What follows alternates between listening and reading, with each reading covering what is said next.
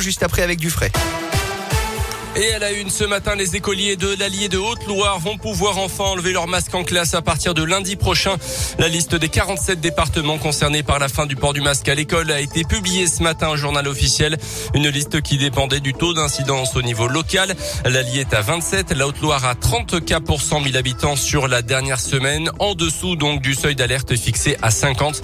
Le Puy-de-Dôme, au contraire, est juste au-dessus à 52 cas pour 100 000 habitants.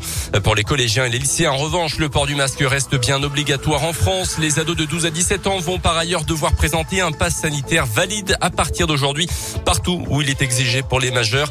Restaurants, cinéma, piscine pour aller prendre le train par exemple. Impossible de savoir combien cette obligation, combien de temps cette obligation va durer. Un avant-projet de loi est en préparation pour prolonger le pass au-delà du 15 novembre et le gouvernement veut maintenir la possibilité d'y avoir recours jusqu'à l'été prochain. À noter dans la région que 250 doses de vaccin Pfizer périmés ont été administrées à des collégiens dans la Loire, selon plusieurs médias. Aucun risque pour leur santé sur l'Agence nationale du médicament qui ne peut pas garantir de l'efficacité réelle du sérum périmé contre la Covid. Un audit a été lancé pour identifier l'origine de ce dysfonctionnement. De l'actu chez nous, des contrôles très médiatiques hier dans le tram à Clermont. La police nationale, la police municipale et la T2C euh, se sont associés pour vérifier les tickets de plusieurs dizaines de voyageurs entre les arrêts maisons de la culture et hôtels de ville. Le préfet du Puy-Dôme, le maire de Clermont et le directeur départemental de la sécurité publique étaient aussi présents. Une façon de bien afficher leur volonté de lutter contre les violences qui sont en nette augmentation dans le Puy-Dôme. Euh, c'est ce que constate en tout cas le procureur de la République de Clermont, Éric Maillot. La délinquance 2021 est encore légèrement inférieure en chiffres globaux à celle de 2019. Par contre, ce qui est en très forte augmentation, ce sont les violences. Les vols avec violence, les agressions, les agressions sexuelles. On est, selon les endroits du territoire, et notamment sur la ville, à plus de 30% d'augmentation. C'est vraiment sur tout le territoire du Puy-de-Dôme, campagne et ville, Clermont-Ferrand principalement, avec une augmentation de ces faits de violence, euh, beaucoup sur le centre-ville. La délinquance des mineurs dans le département et sur la ville de Clermont-Ferrand est légèrement inférieure à la moyenne nationale, mais par contre, une forte euh, augmentation dans le domaine des violences euh, de la part des mineurs impliqués. La police nationale intervient quotidiennement dans les transports en commun, soit en appui de la T2C, soit de manière isolée. À partir de 2022, les policiers municipaux pourront eux aussi réaliser des contrôles dans les transports.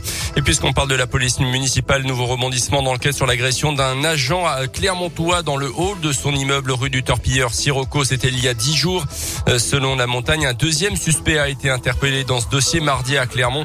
Euh, ce jour-là, le fonctionnaire affirmé avoir été insulté frappé au visage par trois hommes. Le deuxième suspect, un jeune homme de 17 ans, a été déféré hier devant la justice. Le troisième suspect est toujours activement recherché.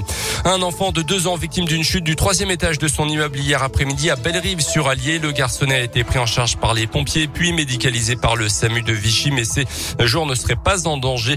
La piste d'un accident est pour l'instant privilégiée. Le foot avec la Ligue des Champions, défaite de Lille à Salzbourg 2-1 hier soir en Ligue des Champions. En Ligue Europa, cette fois-ci, Lyon reçoit l'équipe danoise de Brondby à 18h45 ce soir. Et puis le soulagement pour Britney Spears et ses fans après des mois de procédures judiciaires et de rebondissements également.